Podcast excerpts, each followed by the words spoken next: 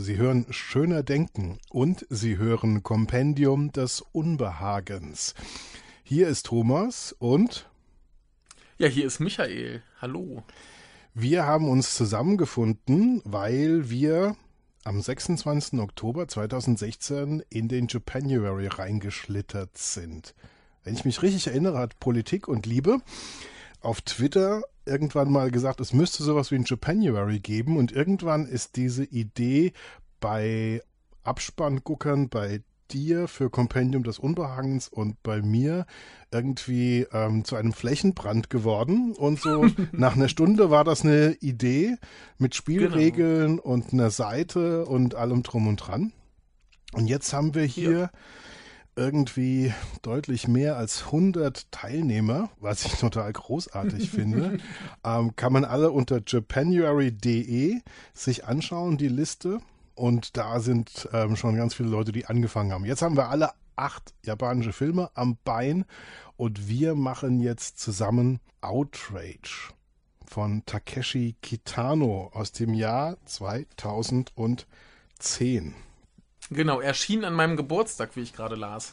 An deinem Geburtstag? Dann kann an das, meinem Geburtstag. Kann es ja nur ein fantastischer Film sein. Ja, dann muss ich jetzt hoffen, dass er mir gefallen hat. ja, erzähl doch mal. Also sollen wir vielleicht mal ganz kurz sagen, grob, worum es geht? Für die Leute, die ihn noch nicht gesehen haben.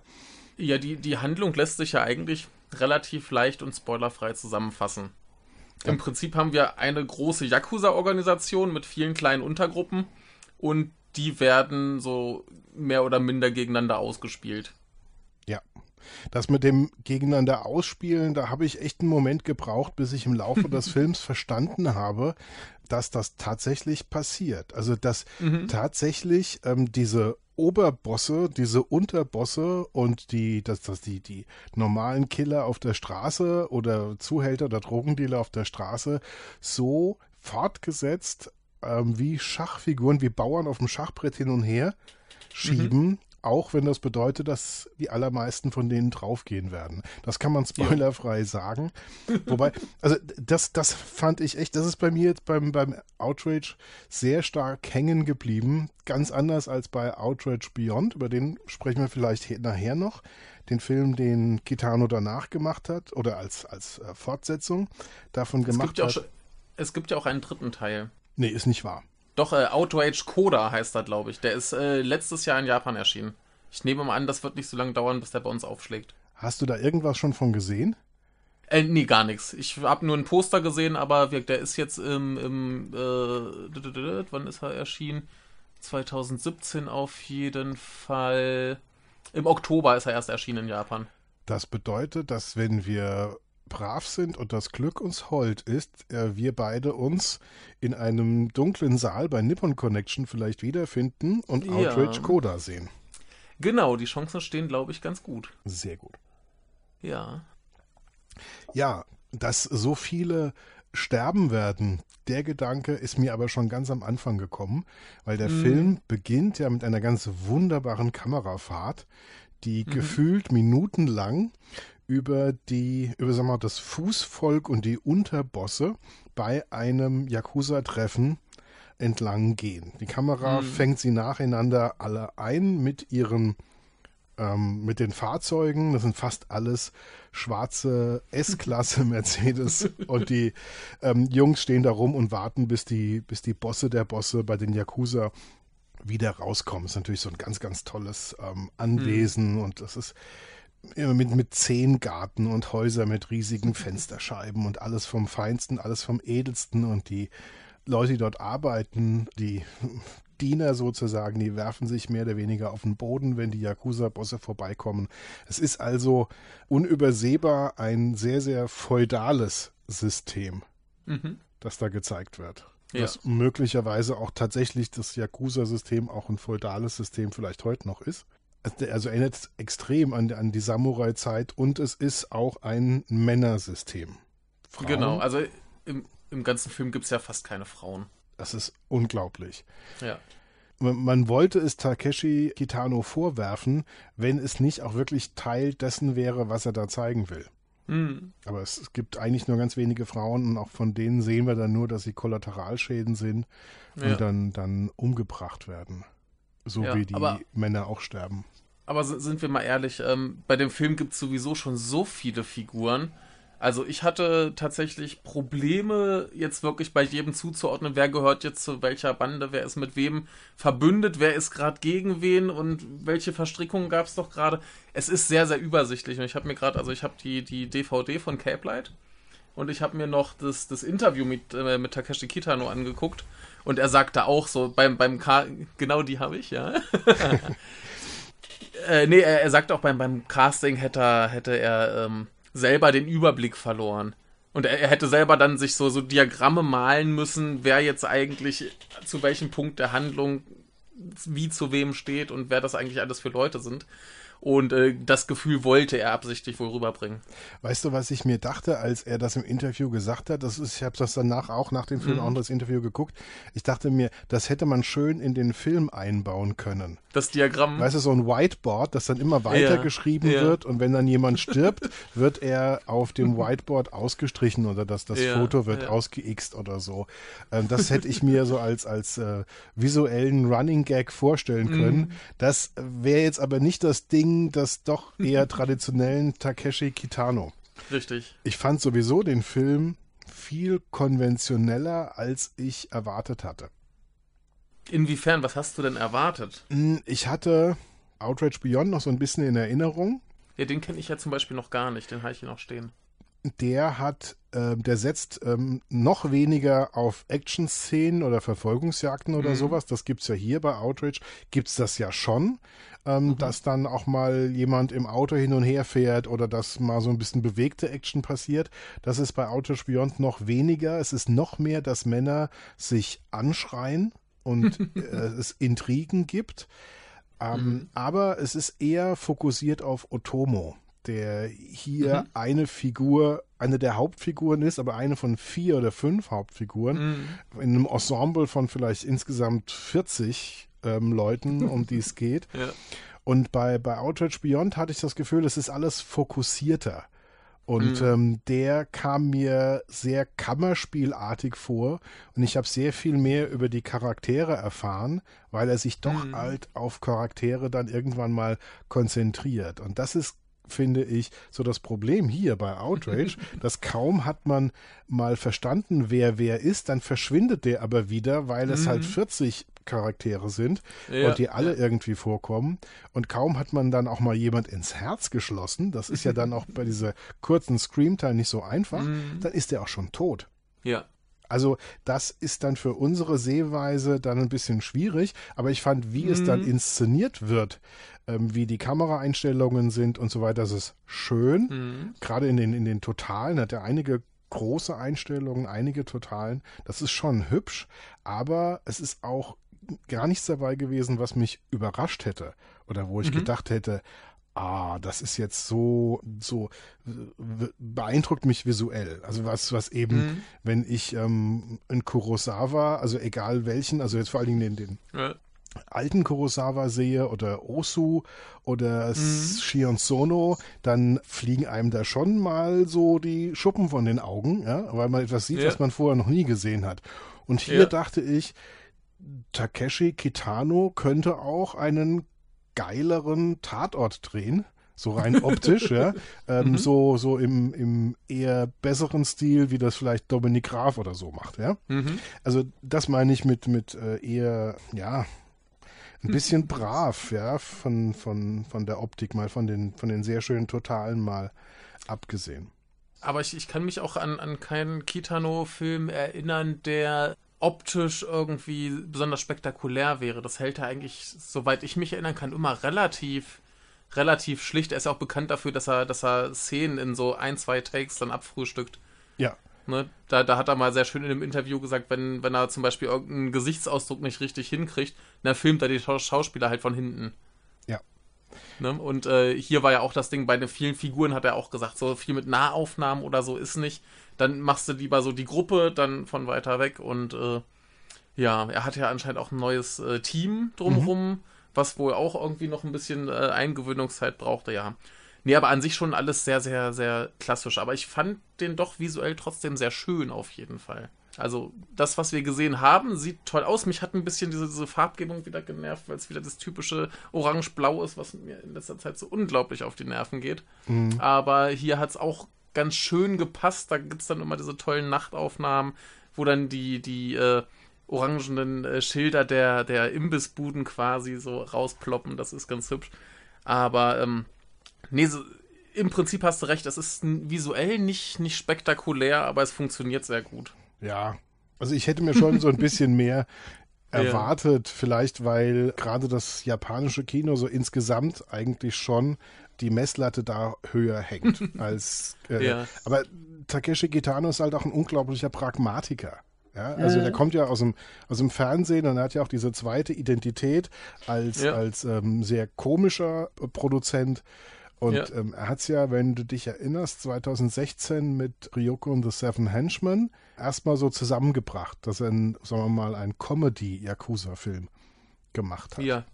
Ja, was, was ich hier auch schon interessant fand, war, dass er im Interview sagte, dass er ja dialogtechnisch sich an, an japanischer Comedy orientiert hat indem dass sich die Leute zum Beispiel reinreden und so weiter, was ja. er vorher anscheinend auch nie hatte. Da wird er dadurch ja schon ein bisschen lebendiger. Also das mhm. tatsächlich so diese Dialoge und so weiter, da kann man ihm echt nichts vorwerfen. Das hat mir auch sehr, sehr gut gefallen. Aber dann habe ich auch so ein bisschen das Blut vermisst, weil das ich habe ja, ja, ja. Also wenn du bei Wikipedia ja. liest, da ähm, war dann in Cannes, ich darf gerade mal blättern, mhm. ähm, da hieß es dann, dass Gewalt äh, zum Selbstzweck, ähm, das sei nur für Hartgesottene von Relevanz.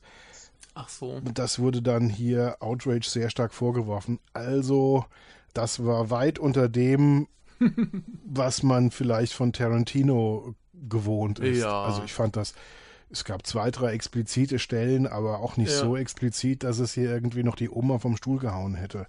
Nee, also ich, ich sag mal, wenn es Gewalt gibt, dann ist die ja schon derb und die tut weh. Also jetzt zum Beispiel mit, mit dieser kleinen Lektion, wo sie dann, dann zum Zahnarzt kam. Oh. Äh, das, das, war, das war schon fies. Ja, Oder für, für alle Menschen, die Probleme mit dem Zahnarztbesuch haben, ja. sehr zu empfehlen. Ne, oder auch äh, gegen Ende gibt es dann diese Hinrichtung mit dem Auto quasi, wo du dann auch schon so, so kommen siehst, was da passiert. Und das ist jetzt rein von, von der grafischen Darstellung nicht so schlimm, aber es, es äh, wirkt schon relativ hart. Aber das ist halt das, was ich von, von Kitano an Gewalt erwarte. Denn der macht ja immer relativ ruhige Filme, alles relativ ja. langsam. Und wenn es dann für einen Moment brutal wird, dann gibt es eben die Essstäbchen ins Ohr. Ja, da dachte ich auch, ähm, als ich das gesehen habe, dass Ridley Scott bei The Counselor den Mord an dem Motorradfahrer ähm, sich vielleicht auch so ein kleines bisschen bei äh, Takeshi Kitano hat inspirieren lassen. Also auf jeden Fall ist es so eine ähnliche Struktur, dass man so die Vorbereitung dieses Mordes sieht und dann sich vorstellen kann, oh Gott, was jetzt passieren wird. Also bei The Counselor mhm. von Ridley Scott wird ja dieser dann unsichtbare Draht über die Straße gespannt, mhm. genau in der Höhe des Halses des Motorradfahrers. Ja. Und ähm, jetzt hier ist es so, dass ähm, praktisch die, die, wie bei einem Gehängten, die, die Schlaufe des Seils um den Hals gehangen wird und dann fährt das Auto entsprechend weiter. Buh. Ja, also das sieht ja. man tatsächlich kaum noch, aber die Vorbereitungen, die lassen mm. einem schon so das Blut gefrieren. Mm. Aber insgesamt ist es, also diese Szene mit dem Zahnarzt, die ist die erste explizite. Ich habe geguckt, das ist Minute 80. Mhm. Also bis ja. dahin gibt es schon mal ähm, auf die 12. Und ähm, es wird ja, schon mal rumgeschrieben. Mal aber es ist, ja, das Teppichmesser. Ja. Ja. Nee, der, der, der ist halt nicht so brutal, das stimmt schon. Also da, da werden halt mal ein paar Leute erschossen, aber äh, nö, das, das ist jetzt nicht so hart. Was mir an dem Film gefällt, ist, dass er eigentlich so subtil durch die, durch die Hintertür seine Botschaft rüberbringt. Mhm. Also ich hatte am Ende so das Gefühl, es geht um so Respekt und Ehre und Treue, also um diese mhm. klassischen Yakuza-Werte und dass diese Werte nicht mehr zählen und dass diejenigen, die mit diesen Werten groß geworden sind und für die das ähm, praktisch äh, die, die Basis für ihr Leben als Yakuza ist, also vor allen Dingen die, mhm. das Fußvolk und die Unterbosse, dass die sich aufreiben daran, dass ihre Oberbosse modern geworden sind und für die mhm. die Treue keine Rolle mehr spielt. Mhm. Und dann ist sowas wie, ich versuche mir, ich kriege noch nicht mal ein gescheites, altmodisches Messer, um mir ordentlich den Finger abzuschneiden. Mhm. Ja? ja? Das war so ein Symbol dafür. Und irgendwann fällt tatsächlich der Satz, das sagt am Ende der, der korrupte Polizist, die Zeit der altmodischen Yakuza ist vorbei. Genau. Das sagt der Polizist später zu Otomo, bevor er sich dann der Polizei ergibt, mhm, weil er genau. praktisch der letzte ja. Überlebende von seiner ganzen Gruppe ist. Genau. Ja, zwischendurch gibt es ja auch die Szene, wo, wo Otomo sich den, den äh, kleinen Finger abschneidet und dem quasi dem obersten Boss bringen will. Und da heißt es auch so, ja, das, das zählt doch heute nichts mehr. Und ähm, das, das ist ja generell so ein, so ein Ding, das gibt es im Yakuza-Film schon immer dass du halt so diese, diese traditionelle Gruppe hast, dann kommen die modernen und dann muss da gegeneinander gekämpft werden. Und in der Regel hat damals ja. auf jeden Fall dann die traditionelle Gruppe gewonnen, denn das sind ja die Guten. Die haben ja noch Werte und so Sachen. Das ist ja so, so der, der, der klassische Yakuza-Film. Und jetzt haben wir es ja ein bisschen anders gedreht, hier in den, äh, äh wie hieß er, Ryuso and the Heaven, äh, Seven Henchmen, den er da neulich hatte, hatten wir das ja auch. Da war er Gitano mit seiner äh, Gangstergruppe, ach ne, Kitano hat ja gar nicht die, die Hauptrolle gespielt, da war eine Polizist, aber jedenfalls diese, diese Yakuza-Gruppe, die alt eingesessen, die sich dann mit den jungen Leuten anlegen, die ja keine Werte mehr haben und äh, denen mal ordentlich auf die Zwölf geben. Und das ist ja, glaube ich, tatsächlich auch eine aktuelle Sache in Japan mit der Yakuza, dass sie solche Probleme tatsächlich haben und sich dann bei so heldenhaften Film-Yakuza denken, ja, warum sind die nicht mehr so? Warum können wir nicht so sein? So ein bisschen als Ideal. Ja, am Ende wir, wir können ja spoilern, am Ende geht es dann tatsächlich darum, dass die Yakuza mit ihrem ähm, Geld auch an die Börse wollen. Mm, genau. Und ähm, dass, dass dazu dieser Umbau gemacht werden muss. Und das bedeutet halt, dass ähm, oben wie unten sozusagen umstrukturiert werden muss, auf, genau. auf, auf Neudeutsch. Und dafür müssen sehr, sehr viele dann als Kollateralschaden dann sterben. Ja. Das ist schon, finde ich, am Ende unglaublich frustrierend oder desillusionierend ist vielleicht das bessere Wort. Mhm. Und da, ähm, als es zu diesem Showdown am Ende kommt, wo dann sagen wir mal, man kann schon sagen, unerwartet ähm, dann nochmal ein paar große Figuren auf mhm. dem Schachbrett, sagen wir mal, den Bewegungen zum Opfer fallen. Da hat er mich schon wohltuend an sowas mhm. wie Scarface oder mm. der Pate erinnert, da kriegt mm. er so mhm. eine Atmosphäre, so, so eine wohltuende 70er Jahre äh, Mafia-Atmosphäre. Ja, ja. Da ist der Film besonders gelungen. Aber es mm. ist, mhm. man muss auch so ein bisschen, bisschen reinkommen, bis man merkt, was der Kitano damit eigentlich will, weil er drängt es einem nicht so wirklich auf. Wenn man nicht so mhm. konzentriert zuschaut, kann einem das schon mal durchgehen. Ja, ich, ich habe schon mal versucht, den Film zu gucken und das Wort versucht sagt ja eigentlich schon viel. Ich bin nämlich nach fünf Minuten oder so eingeschlafen und äh, ja. konnte konnt mich, als ich ihn jetzt gesehen habe, noch an genau eine Szene erinnern. Da war ich aber auch nicht in der Lage mit so viel Figuren und was ist jetzt hier eigentlich los und wer macht jetzt überhaupt was. Das war mir den Tag zu viel. Da muss man schon so ein bisschen auch wach sein bei dem Film, um wirklich so mitzukriegen, was jetzt passiert. Interessant fand ich, dass in dem Interview Kitano den Bogen noch etwas weiter spannt mhm. und nennt die beiden großen japanischen Parteien, die gegenwärtig ja. ähm, abwechselnd ähm, regieren oder in letzter Zeit regiert haben und sagt, dass im Grunde das, was er da beschreibt, für die modernen Yakuza ähm, das gleiche ist, was in diesen Parteien passiert. Hm. Also, dass eben nicht mehr die japanischen Traditionen und, und Ehrbegriffe gelebt werden, sondern dass jeder nur an sich selbst denkt und mhm. äh, da bereit ist, auch äh, jeden zu opfern, der im Weg ist und von, von Volksinteressen mal gar nicht mehr zu sprechen. Ja, ja. ja das, sieht, das sieht man da ja auch regelmäßig, dass dann irgendwelche Minister oder welche Posten sie jetzt auch immer haben, ganz schnell abgesägt werden, sobald da irgendwas passiert, das nicht mit der Linie der Partei dann irgendwie einhergeht. Dann zack, sind die verschwunden. Und bei Yakuza läuft dann halt das Verschwinden eher ein bisschen, äh, naja, mit Tod und so ab. Ja. Ja. ja. Aber klar, der, der Verweis ist, glaube ich, schon durchaus äh, berechtigt. Was den Film eigentlich, finde ich, noch eine Ecke relevanter macht. Mhm. Also, es ist natürlich so, dass man sich von Kitano so ziemlich alles auf jeden Fall anschauen sollte, glaube ich. ich. Für mich war äh, das jetzt erst der zweite. Out okay. Blond war der erste. Und ähm, dann freue ich mich auf den dritten Outrage, aber der hat ja, Ja. natürlich noch eine, eine riesige Liste von anderen großartigen Filmen, Und die du man kennst, sich dann. du, du kennst sonst noch keinen davon. Nein, aber äh, Oh. erzähl mir noch mal ein paar Highlights, ähm, welche ich auf jeden Fall warum noch gucken sollte. Oh, welche muss man auf jeden Fall noch gucken? Man muss auf jeden Fall gucken. Äh, Kikujiros Sommer. Der ist jetzt im Herbst in Deutschland auf äh, Blu-ray erschienen, im Mediabook mit den sieben Henchmen als Bonusfilm dabei. Ist eine, eine ganz bezaubernde äh, äh, Roadmovie-Drama-Komödie. ist äh, ganz wunderbar. Na, natürlich äh, Hanabi. Äh, so ein bisschen der Klassiker. Äh, hier den Sonatine.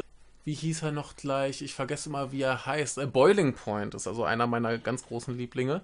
Das sind auch so, so Yakuza-Geschichten, aber da geht er mehr so ein bisschen aufs Individuum ein. Das Sonatine ist ja mehr so, so Yakuza am Strand. Okay. Ja, auch ganz schön. Ähm, nee, der hat, der hat ganz viel hervorragende Filme gemacht. Gerade von den, von den, eher so Richtung Komödien habe ich auch viel noch nicht gesehen, aber da kann man auf jeden Fall noch ganz viel nachholen. Ich habe auch noch keinen schlechten von ihm gesehen. Ah, ich habe natürlich Ryoko und Seven Henchmen vergessen, den Ja. habe ich natürlich auch schon gesehen. Ja, also Aber- drei. Dass das Frühwerk sozusagen und das äh, äh, Hauptwerk verwählte mir noch total. Also Hanabi kriege ich ja praktisch bei fünf Leuten zehnmal empfohlen. äh, muss ich irgendwann mal drauf reagieren. Ja, der ist super. Der ist, äh, den habe ich auch lange, lange nicht gesehen, aber der ist äh, ganz, ganz toll.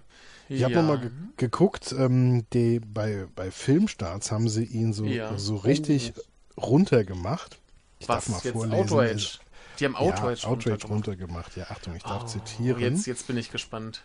Freunde des schnellen Thrills werden hier nicht auf ihre Kosten kommen.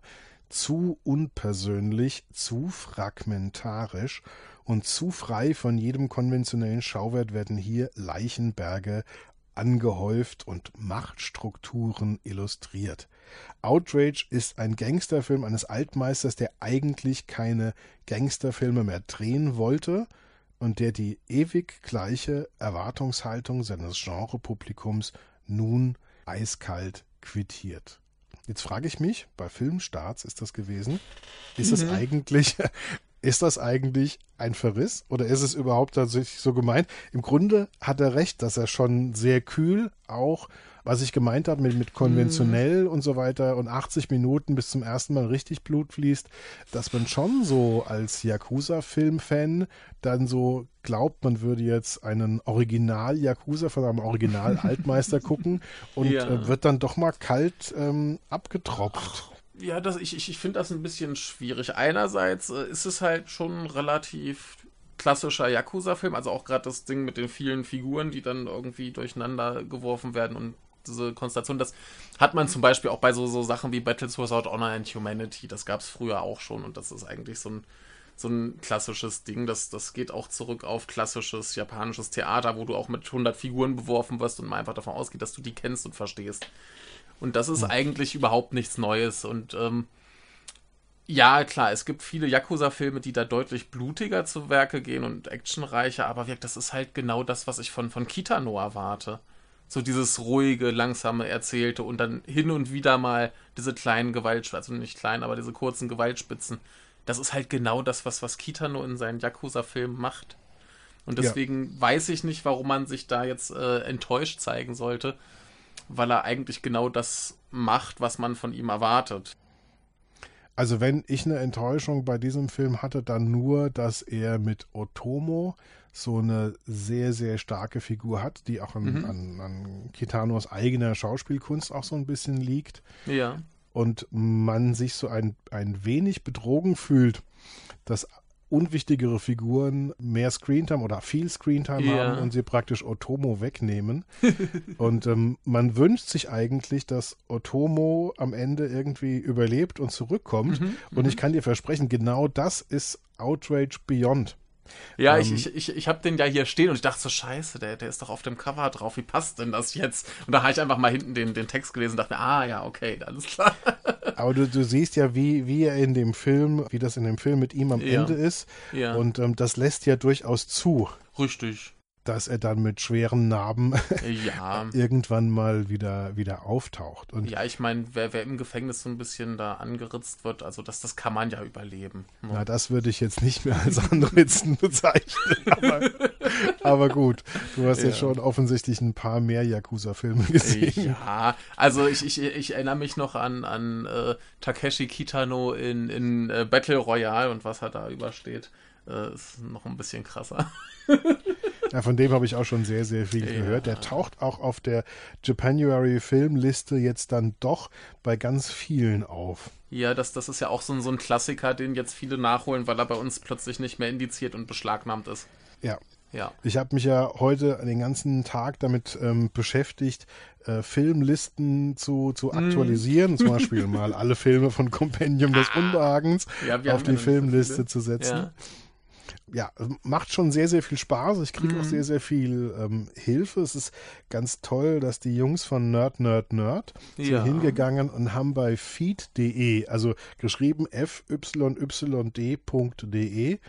da kann man ja nach bestimmten Suchbegriffen zum Beispiel Podcasts ja. ähm, als zum, zum Feed ähm, sich äh, zusammenstellen lassen. Und die haben ja. jetzt tatsächlich einen Japanuary Feed dort gebaut. Mhm. Und alle unsere Episoden, die Japanuary in, in der Überschrift oder in den Metadaten haben, die werden da, äh, tauchen da in dem ähm, Feed auf. Kann man sich auch bei japanuary.de, habe ich auch verlinkt, das finde mhm. ich super. Ja. Und jetzt habe ich noch ähm, Unterstützung bekommen von einem Kollegen, der jetzt mir ein, ein Google Doc-Formular baut und von Filmsucht, also mhm. von der Seite filmsucht.org. Und äh, da hat, äh, baut mir jetzt der Tom ein Formular und da kann jeder, der sicherstellen möchte, dass er weder in der Teilnehmerliste noch in der Filmliste übersehen wird, mhm. kann dann ähm, seine einzelnen Beiträge, ob das jetzt Letterboxd oder Podcast mhm. oder Blogartikel oder was auch immer ist, kann er die dort eintragen. Ja mit immer mit, mit Filmtitel und der eigenen äh, Seitenadresse, Regie, ähm, Erscheinungsjahr und fertig. Und mehr brauchen mm. wir ja nicht. Und äh, ich hoffe halt, dass die Leute ihren Spaß dran haben, dass sie halt sehen, dass dann ähm, sowas wie Outrage vielleicht auch vier, fünfmal besprochen wird mm. oder, oder ähm, andere Filme. Dass ja. man dann halt auch so richtig, ja, auch mal ähm, baden kann in verschiedenen ja. Meinungen ja. und vielleicht auch in den verschiedenen Podcasts zum Beispiel genau. dazu. Du hast ja eine ganz, ganz tolle Folge gemacht. Ähm, da möchte ich auf jeden Fall nochmal Werbung für ja. machen. Bei Compendium des Unbehagens über vier Stunden. Die habe ich jetzt immer auf den Ohren gehabt, während ich diese Fleißarbeit gemacht habe. Ja.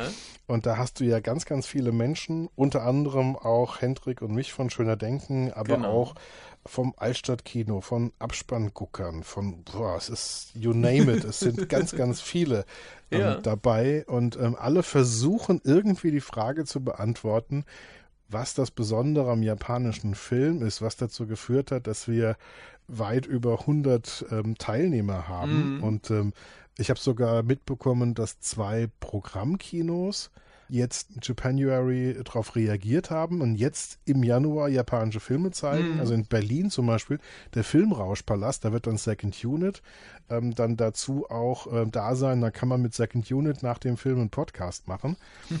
und also solche, äh, so, solche Kreise zieht das und wir haben ja. irgendwie alle bei den Zulieferungen an dich versucht, ähm, die Frage zu beantworten, aber so richtig ich glaube, keiner war danach, also spätestens beim Hören des eigenen Beitrags, irgendwie zufrieden mit der Antwort. Und ja, das ist doch aber gut so.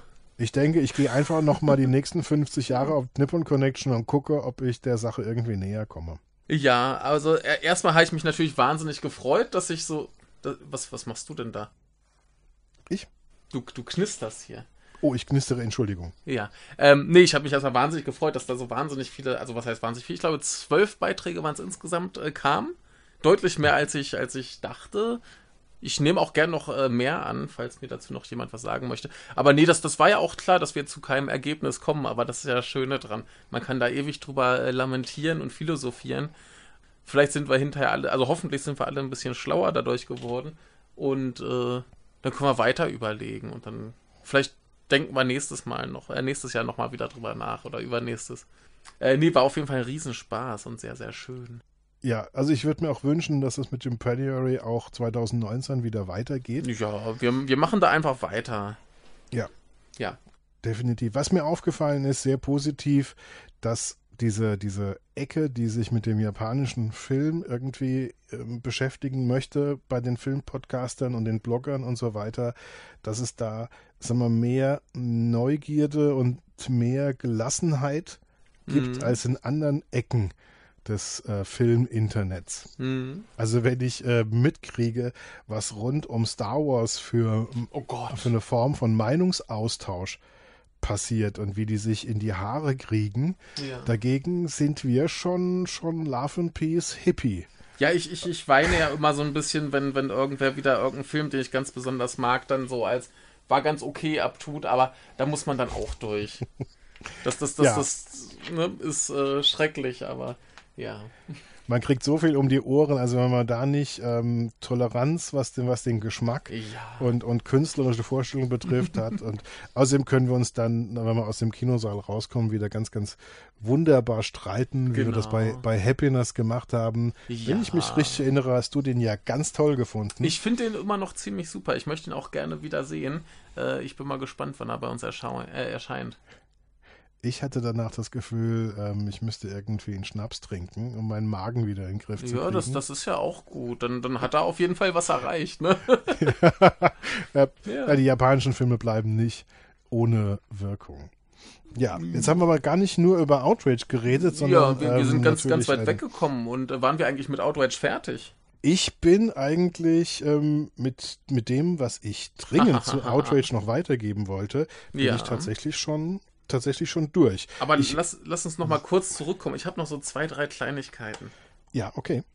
Äh, ein, einmal meintest du ja, es, wäre so schade, dass Takeshi Kitano in dem Film so kurz kommt. Mhm. Aber ich, ich habe mich über so viele andere Figuren so gefreut, auch über, über diverse Schauspieler, zum Beispiel hier der äh, den äh, Murase gespielt hat, der da quasi als Mhm. erstes ausge, äh, äh, quasi äh, rausgenommen werden soll. Der äh, Renji Ishibashi heißt er. Da freue ich mich schon allein, wenn ich das Gesicht sehe. Genauso der Ikemoto, gespielt von äh, Jun Kunimura. Das, das, das, das sind so, so Typen, die, die siehst du eigentlich in jedem äh, Yakuza-Film und du freust dich trotzdem immer wieder, wenn sie auftauchen. Die finde ich, empfinde ich da schon so als, als gleichwertiges, äh, als gleichwertige Figuren in dem Film. Deswegen ist mir es auch gar nicht so aufgefallen, dass der Kitano so, so kurz kam. Der hat ja eigentlich nicht so schrecklich viel in dem Film zu tun, aber. Er macht, er macht halt die Dreckarbeit. Ja. Er ist praktisch, ich finde, das hat auch schon so was Shakespeare'sches, ähm, Mhm. dass er da, da reingedrängt wird. Das ist ja interessant. Die Figuren wehren sich ja dagegen, gegeneinander gehetzt zu werden. Mhm. Es muss ja, es braucht ja vier, fünf, sechs Anläufe von oben, bis die mal tatsächlich anfangen, sich an die Gurgel zu gehen. Ja. Das mit den Shakespeare'schen Elementen wird dann im, im Nachfolgefilm noch deutlich stärker, weil es dann weniger Mhm. Figuren sind und man dann mehr drauf achtet. Ja. Ja, du hast, du hast recht. Es gibt viele Einzelfiguren, die wirklich beeindruckend sind. Mhm. Auch der, der Kato, das ist derjenige, Ja. der den Oberboss direkt, also der praktisch der, der Mann hinter dem Oberboss ist. Ja, die, die berühmte Nummer zwei. Die berühmte Nummer zwei. Und Ja. das ist, ah, der wirkt auch die ganze Zeit eher so, als würde er Monsanto leiten und Mhm. nicht ähm, die Yakuza. Wobei, Ja. das ist jetzt, wie man das jetzt moralisch, müssen wir jetzt nicht, wie auch immer. Auf jeden Fall, du verstehst, er hat, er Ja, hat ja, so was ja. Geschäftsmäßiges, Richtig, richtig. wie er so rüberkommt. Ja. Äh, ganz, Und- ganz lustig, beim obersten Boss musste ich immer dran denken, dass er irgendwie ein bisschen aussieht wie Kim Jong-il. Ja, ist richtig. Das liegt auch ein bisschen an der Brille. Ja, die- aber, die aber in Brille der Tat, die Brille und die Frisur, äh, in der Tat. Ja. Ja, aber der ist, der ist, also Kato ist ein, ein charismatischer Typ. Mhm. Und auch der, der Buchhalter, der dann befördert wird bis hoch zu, zur äh, zwei Figur hinter Kato, ähm, ist auch ähm, so, eine, so eine sehr, sehr stark gespielte, die man gleich so in Erinnerung behält. Am stärksten fand ich, mal von Otomo abgesehen, der Mann, der mit Otomo zusammenkämpft und den Otomo dann wegschickt, damit Ja, der- er der praktisch Mizuno. Genau. Ja. Und du kannst dir wenigstens noch die Namen merken. Ich nee, ich, ich habe Probleme, hier, ich, alle ich hinzukriegen. Hier, ich habe hier eine Seite offen, wo das alles draufsteht. Da steht auch ganz schön drauf, äh, hier Nummer zwei von dem und dem Clan und so weiter. Das, das hilft ein bisschen. Das hilft auf jeden ja. Fall. Wie, wie heißt er? Die Rolle? Dieser, äh, die Rolle heißt jetzt äh, Mizuno, gespielt von äh, oh. Kippe China. Okay, und das fand ich, der ist auch sehr, sehr stark. Das ist mm. der, der dann später mit dem Seil dann im, im Auto geköpft wird. Ja. Wir spoilern natürlich hier ganz brutal. Ja, das, ist, ähm, das ist auch eine Figur, bei der will man dann nicht, dass sie stirbt. Ja, ja. Und ich fand diese Szenen dann auch, ähm, wie er dann nochmal zu einer Frau geht und dann diese Flucht ergreift mhm. und wie er dann abgeholt wird, das wirkte auf mich auch sehr, sehr klassisch. Also ja, wie ich vorhin ja. schon gesagt habe, dann so der, der Geschmack der, der guten 70er mm. ähm, von, von French Connection und so ja. weiter, der, der kommt dann da plötzlich auf, ja. Sehr stark. Und eine, eine Sache habe ich noch, äh, die Musik. Ich habe mir mhm. gleich zu Anfang aufgeschrieben, Musik ist total super. Und bis zum Finale ist mir dann nicht mehr aufgefallen, ob da jetzt überhaupt noch Musik war. Ja. Das ist sehr, sehr merkwürdig. Also die, die ist auch ein bisschen speziell ich glaube, äh, äh, Kitano hat es im Interview avantgardistisch genannt. Sie haben absichtlich das so äh, wohl gemacht. Die falschen dass, Töne. Genau, ja. dass, dass es klingt, als hätte man es falsch aufgenommen. Ja. Äh, fand ich aber sehr, sehr schön. Bloß wie abgesehen vom, vom Anfang und vom Ende ist mir keine Musik mehr aufgefallen. Die stellt sich ganz, ganz in den Dienst der Szenen und des ja. Films. Es ist so eine, es erinnert mich ein bisschen an, an Thomas Newman, nur ein bisschen schräger und eckiger und härter. Mhm oder manchmal macht das Danny Elfman auch, dass man dann nur noch solche Geräusche und ja. Klänge hat, die man noch so ein bisschen wahrnimmt und die so das Bedrohliche an der Situation so emotional noch ein bisschen unterfüttert, aber als Musik nicht mehr auftaucht. Und ja also wir haben bei Schöner Denken Professor Puh, sie hasst es immer, wenn, wenn sie überhaupt Filmmusik mitkriegt. Und sie, mhm. sie findet diese, diese Filmmusik-Dominanz und die Gewalt, die da manchmal drin steckt, schon obszön. Und okay. ich glaube, sie wäre sehr glücklich mit der Art, wie äh, das hier bei Outrage gemacht ja. wird, weil es hilft dem Film, aber mir ist es gegangen wie dir. Es ist ganz, ganz selten, dass man überhaupt merkt, dass sie da ist. Mhm. Ja, aber sie und ist in der Tat sehr schön. Genau, also wenn man sie bemerkt, dann, dann funktioniert sie auch ganz wunderbar und äh, ist äh, schön. Aber wirklich, das hat mich so ein bisschen irritiert, denn als sie dann zum, zum Finale hin mal wieder so wahrnehmbar war, ja. habe ich, hab ich dann plötzlich überlegt, so wann war jetzt eigentlich das letzte Mal Musik drin? ja. das, das, das hat mich ein bisschen daran erinnert, als ich damals Birdman gesehen habe, habe ich dann auch irgendwann überlegt, wann war eigentlich der letzte Schnitt? So. ja, ne? ja. Und ähm, du hast ja Birdman bestimmt gesehen, da soll es ja so mhm. keine sichtbaren Schnitte geben. Ne? Richtig, deswegen. ja. Es gibt schon eine ganze Menge, aber sie sind alle so, dass sie dann passieren, wenn äh, Michael Keaton gerade ins Dunkle geht und aus genau. dem Dunklen wieder rauskommt. Was genau. dann sehr, sehr ordentlich gemacht. Es ist nicht wie bei Victoria, wo es nee. dann tatsächlich keinen gibt. Genau, aber äh, so ging es mir hier halt mit der Musik, dass ich irgendwann wirklich da saß und dachte, so, wann war eigentlich zuletzt Musik? Aber das hat offensichtlich dann ja. zumindest äh, funktioniert, alles wie es sollte. Ja, aber da du das jetzt ansprichst mit, mit ähm, lange Szenen, mhm. das finde ich, ist, hat manchmal auch was mit Eitelkeit zu tun. Mhm. Also zum Beispiel so ein Regisseur wie Christopher Nolan oder so oder andere, die sind nicht völlig frei davon, mhm. eitel zu sein und irgendetwas zu machen, was ja. ähm, äh, wo, wo so eine lange Einstellung ähm, eben nicht dazu da ist, was mit dem Zuschauer anzustellen, sondern um zu zeigen, ich kann das, ja? Ja, ja, ja, ja. Das ist so der, der Unterschied zwischen vielleicht Children of Man, mm. wo es eine sehr lange Einstellung mit dem Baby gibt, ja. die nicht dazu da ist, äh, um zu zeigen, wie, wie toll äh, Quaron ist, äh, sondern um, zu, um, um dich emotional zu packen und nicht mehr loszulassen. Ja. Was total gut funktioniert während es so, so Szenen bei Interstellar gibt, wo ich dachte, boah, hör jetzt mal auf zu posen als Regisseur und kümmere dich um mich als Zuschauer und um ja. deine Charaktere ähm, in dem Film. Und ja. das ist interessant, wenn du das jetzt mal, diese Fragestellung auf den Takeshi Kitano anwendest. Der ist ja offiziell eitelkeitsfreie Zone. Ja. Also der wenn, ist 100% Pragmatiker. Ja. Also ich, ich wollte es gerade sagen, wenn wir in diesem Film lange Einstellungen haben, und da haben wir relativ viele von, dann ist das wahrscheinlich einfach nur, weil es praktisch ist. Dann lässt du die Schauspieler spielen, der machte ja sowieso keine Großaufnahmen in dem Film oder sehr, sehr wenige und dann hast du halt diese Gruppe und die spielt und dann ist fertig. Am Ende ist es auch preiswerter und es würde mich Jo. nicht wundern, wenn, wenn äh, Kitano da auch einfach mal schwäbischer Geschäftsmann ist Ja, und ja. sagt, wenn der Film gut ist, ähm, muss er ja nicht mehr Geld kosten. Genau. Hauptsache er ist ordentlich, ja. Und ähm, Ja. ich verschwende kein Geld. Das- so das kommt er einem vor. Ja, er, er hat ja, er hat ja unter anderem gelernt bei dem äh, Nagisa Oshima, weiß ich nicht, ob du den kennst. Der hat zum Beispiel Merry Mhm. Christmas, Mr. Lawrence gemacht. Den Titel kenne ich, aber Ja. von der Regisseur, habe ich den Film gesehen? Nein, den Film habe ich noch nicht gesehen. Ne, da, da, da war halt auch das Ding bei dem Film, das war halt eine, eine äh, westliche Produktion, halt mit einem japanischen Regisseur und vielen japanischen Schauspielern. Und äh, dann haben sie halt so viel Filmmaterial rangekarrt, wie sie halt dachten, dass er brauchen würde. Und hinterher hatten sie die Hälfte über. So, weil er halt alles auch in so ein, zwei Takes abgefrühstückt hat. Da gab es eine riesen Szene mit irgendwie ein paar hundert Statisten. Der Produzent ist irgendwie mal für einen halben Tag abgehauen, weil er dachte, wenn er wiederkommt, sind sie eh noch dabei. Dann kommt er wieder und die machen alle Pause. Und dann fragt er so, was ist denn los mit der Szene? Ja, die haben wir doch heute Vormittag schon fertig gemacht.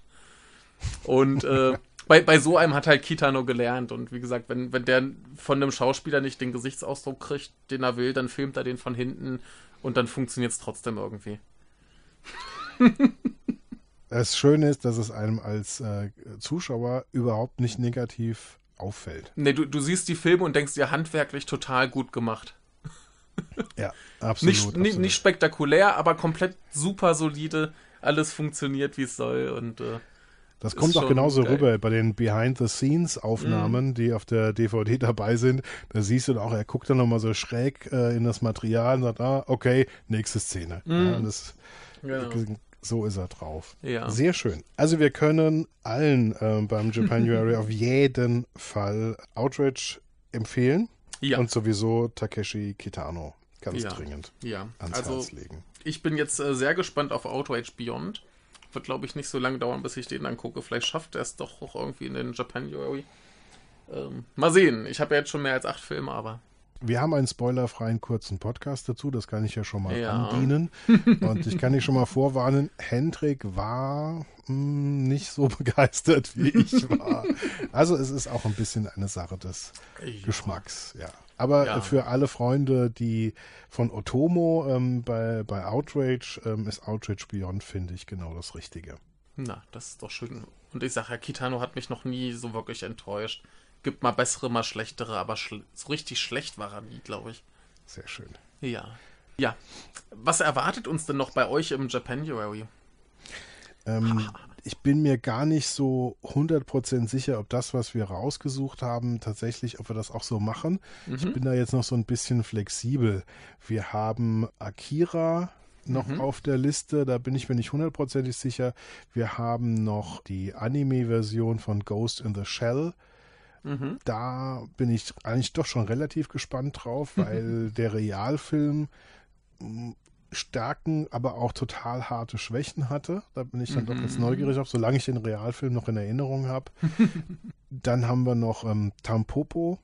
Ja. Wollte ich auf jeden Fall ähm, noch ähm, nachholen. Aber wie gesagt, es ist alles noch so ein bisschen im Fluss, alles noch so ein bisschen in Bewegung. Ich würde eigentlich gerne, ähm, wenn er noch rechtzeitig geliefert wird, auch mit Michael von Schneeland auch noch einen ähm, Kinoshita, den Mhm. Debütfilm vielleicht von Kinoshita gucken. Das ist dann so in, in der Generation von Osu. Mhm. Das wird, ähm, das wird mich auch noch total reizen. Das hängt jetzt ein bisschen davon ab, ob die in der Lage sind, mir noch die DVD rechtzeitig zukommen Ah. zu lassen. Ja, ja, ja. Also so, so sieht's ähm, momentan aus. Mhm. Gemischtes Programm weiterhin, aber vor allen Dingen halt Dinge, die ich schon immer sehen wollte, die ich hier auch schon so ein bisschen angehäuft habe, Ja. ähm, um sie endlich mal ähm, zu gucken. Ähm, Tokyo Tribe ist noch dabei. Shi- Shion schön. Sono darf natürlich nicht fehlen. Ja, das ist schön. Ja, da, also da hat, hat mich der Trailer schon so angefixt, ähm, da habe ich schon sehr große Lust drauf. Ja, da, da bin ich sehr glücklich, dass ich den im Kino gesehen habe. Der lief ja regulär in Deutschland. Hm, okay. Ja. Ich kann sie zumindest mal hier äh, im Heimkino vom Mhm. Beamer dann auf der auf der Leinwand sehen, auf der mittelgroßen, sag ich mal. ja. Und dann geht das schon ganz gut. Attack on Titan haben wir uns auch auf der Heimkino-Leinwand angeschaut, aber War trotzdem das nicht hat gut. auch. Boah.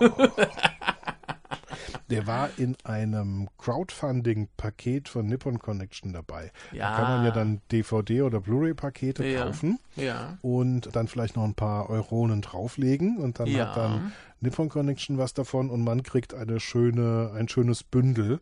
Ja. Ähm, und das war so ein gemischtes Bündel, da war unter anderem Tokyo Tribe drin, Mhm. aber es war halt auch Attack on Titan drin. so hat man Ja. auch manchmal eine Niete gezogen. Ja, aber äh, hier, Dingens, Nippon Connection Crowdfunding-Aktion läuft ja auch im Moment gerade wieder. Ja. Und äh, da kann man gerne äh, teilnehmen. Das ist eine sehr, sehr gute Sache. Dann können wir nämlich äh, bessere Filme sehen oder so. Genau, und vor allen Dingen geht es dann auch mit Nippon Connection weiter. Richtig, das, Das ist ist wichtig. ja ein komplett ehrenamtliches Festival Ja. am Ende Mai, Anfang Juni in Frankfurt. Und es ist wirklich extrem professionell. Das muss ich immer wieder erkennen. Ja. Dafür, dass eigentlich niemand von denen, vielleicht liegt es auch daran, dass keiner von denen Geld bekommt, ich weiß es nicht. Die sind so engagiert ja, und es ähm, ist wunderbar.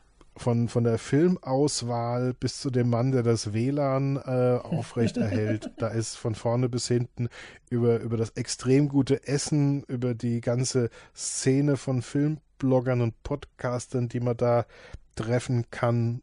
Das war ja übrigens auch sehr, sehr schön, dass die allermeisten, die dir was zugeliefert haben für deine Spezialfolge, wir schon bei Nippon Connection im vergangenen Jahr gesehen haben Ja, und auch bei der Blogger Powwow Folge, die Ja. wir veröffentlicht haben, bei Schöner Denken auch schon ähm, drauf waren. Aber so ausführlich über das japanische Kino wie bei dir ähm, konnten wir im Powwow gar nicht reden. Ja, aber ich, ich möchte auch gern äh, mehr Einsendungen dazu haben, denn wenn sich da noch eine zweite Folge äh, gäbe zum Ende des Monats, wäre das ja auch schön.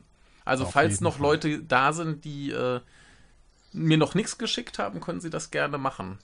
Da freue ich mich. Nehmen wir das als Schlusswort. Schickt Ja. Michael an seine Mailadresse bei Compendium des Unbehagens oder wie auch immer noch Genau. viel, viel Audiomaterial. Warum eigentlich japanischer Film? Genau. Dann sagen wir vielen, vielen Dank für Ja. eure Geduld und für euer Zuhören.